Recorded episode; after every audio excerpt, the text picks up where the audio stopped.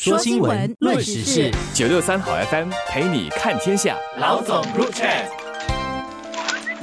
你好，我是联合早报的韩永梅。你好，我是联合早报的洪一婷。觉得我每天如果吃肉的话呢，我绝大部分的时间都会吃鸡肉。在新加坡吃鸡肉是一个蛮普遍的啦，因为有回教朋友嘛，所以就很多人一起吃饭的时候，可能猪肉是其中一个不可能会点的。那么很多时候，可能有些人也因为宗教的原因，可能牛肉也没有什么吃，所以变成鸡肉是一个最我们讲中性的一个肉类选择啦。我的原因是因为呢，鸡肉跟鱼肉是两个比较相对比较健康、比较少一点。不不健康因素的肉，白肉你要吃到白肉还不太容易，而且鸭肉也不是白肉，又不一定经常有机会吃到比较好吃的鱼肉，所以鸡肉是最安全的。所以马来西亚首相啊宣布六月一日起禁止。出口生鸡到新加坡的时候，马上去看一下这个对我们的生活会有多大的影响。记者当然有去跟鸡饭摊啦，那么还有一些巴沙那里有走访了，就可以马上也感觉到是有一些影响的。因为有一些可能一些顾客就会马上担心说家里人蛮常吃鸡的，或者当然华人很多时候会有什么煲鸡汤这样的一种习惯的话，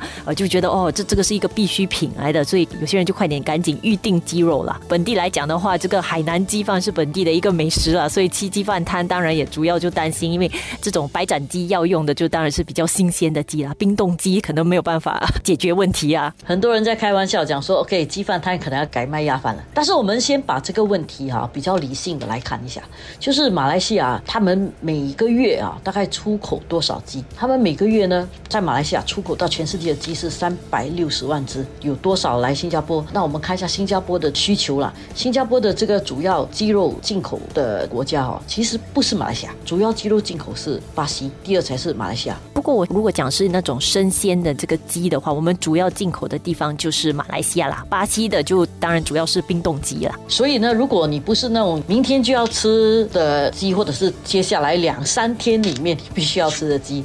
那其实去买这个巴西鸡肉冷冻的也没关系，因为我跟同事们开玩笑嘛，我说如果现在大家冲着去买新鲜的鸡回来，就是因为担心六月一号没有鸡肉，你放在冰橱里面，你去冷冻它，你让它冷冻到那种冷冻的程度啊，你的冰箱所要耗的电啊，其实弄到你买鸡的这个成本变得不划算。所以其实如果你的鸡肉不是为了接下来两三天要吃的话，那其实真的没有必要去买新鲜的鸡放在冰橱里面去冰冻啊。理性的看的话，如果为了吃鸡肉，为了解决这个粮食，我们这自己的这个食品的问题的话，真的是不需要这么紧张。但我不否认说，这里面会引起一个连锁反应，就是它可能会使到接下来鸡肉会比现在的价格再高一点。其实过去几个月鸡肉的价格已经是有上升的趋势了。主要就是为什么会有这个问题？可能大家会奇怪，怎么突然间马国就下了一个这样的一个禁令？其实也是因为说，其实他们国内面对鸡肉短缺的问题啦。追根结底的话，部分原因呢，也是因为就是那个乌克兰战争导致这个农作物的那个产量的减少，鸡只。的那些饲料的话，很大部分就是来自这些啊小麦啊等等的农作物，所以饲料少了，其实养鸡的这个成本就增加，然后鸡只需可能也需要更长的时间去生长。一部分原因当然气候变化也导致这个收成不好，所以其实两方面加工下的话，就是这些养鸡的成本提高了，然后加上马国方面呢又设定了一些关键食品的价格，然后对于一些鸡农来讲的话，就是养鸡成本增加，但是因为政府设定的那个管制价格又相对来。讲不是很高啦，就是比较低的收费，所以变成养鸡去卖鸡已经没有办法回本了，无利可图下，其实他们也面对很大的压力，所以有一些可能结业啊等等的，所以就导致马国市面上其实就是鸡只短缺。给大家一个概念嘛，马来西亚政府呢是规定米只鸡的售价不可以超过八点九令吉，也就是大概两块八新元。在马来西亚，当然生活水平。比较低一点，两块八千元听起来不是很高，但是其实，在马来西亚对鸡农来讲啊，养一只鸡的成本，因为这个饲料的价格上升，使到养一只鸡至少四十五天嘛，到六十天才可以拿出来卖，这样的一个成本呢，已经超过两块八了，所以对他来讲，他真的完全不划算，所以他就干脆不养。然后现在呢，马来西亚政府定下了限制出口，我觉得长期不能够解决中期的问题的，短期问题你限制出口，你可能国内会有足够的一点的使用。但是鸡农呢，他会预算嘛？如果你现在限制出口，那至少我是从今天开始，接下来的可能两三个月里面，我不能够出口的数量，我可以在国内卖。但是两三个月后呢，如果你没有把当地的那个鸡肉的价格能够卖高一点的话，对鸡农来讲，他也是觉得，那我还不如翘脚不养鸡，好过我养一只亏一只。所以他必须要有一个政策，在价格上面，他需要做一个松动。然后另外一方面呢，它价格松动了之后呢，我们才有可能看到鸡农啊。他愿意养多一点鸡，他从现在呢要达到它的供应量足够啦，我们计算一下嘛，都说了最少也要等四十五天，那个鸡才可以送到市场上去卖。长的话呢，甚至要到六十天。如果是那种所谓的 free range chicken 啊，就是土鸡啊，可能甚至需要到一百到一百二十天。所以这么一算的话，我们要面对缺少马来西亚的这个生鲜鸡肉的时间哦。可能短则两个月，长则三个月，所以在未来两三个月里面，我们可能都会不能够很快看到新鲜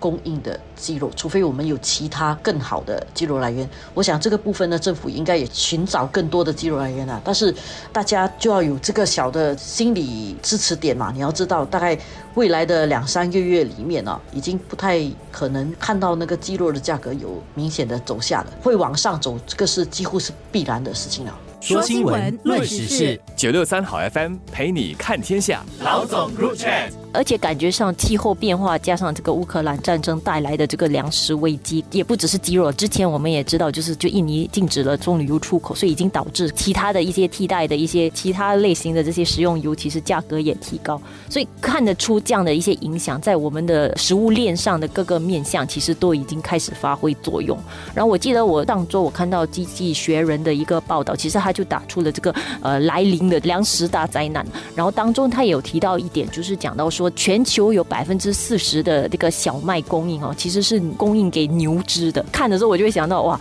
鸡过后下来，可能包括牛肉这些下来也很难说，也可能会相继的受到影响。所以我觉得粮食的供应啊，跟价格啊，是一个我们真的得要准备面对的一个新的常态呀。其实牛肉啊是最不环保的。因为它要吃最多最多的这个粮食，然后呢，它所发放出来的 methane gas 就是对空气污染的那个程度也比较严重，所以在一定的程度，当然我不是那种素食主义者，觉得饮食还是均衡的好，什么都吃一点。但是在没有必要的情况底下，为了环境啊，可能对食物不同的来源跟不同的食物生长的经济因素和环境因素等等，我们都有点认识，借这个机会多了解食物，因为过去的时候很。很长一段时间呢，我们就生存在非常丰裕的一个年代，因为世界很和平，什么东西都很丰裕，我们。没有危机感。现在进入这个世界动荡的比较厉害，一些危机意识其实就会起来了。而且在这个时候，我觉得还有一点很重要，就是真的减少食物浪费。就像永梅刚才说的，我们大家丰衣足食惯了以后，可能有时候就 就没有什么意识了。但是就是在这个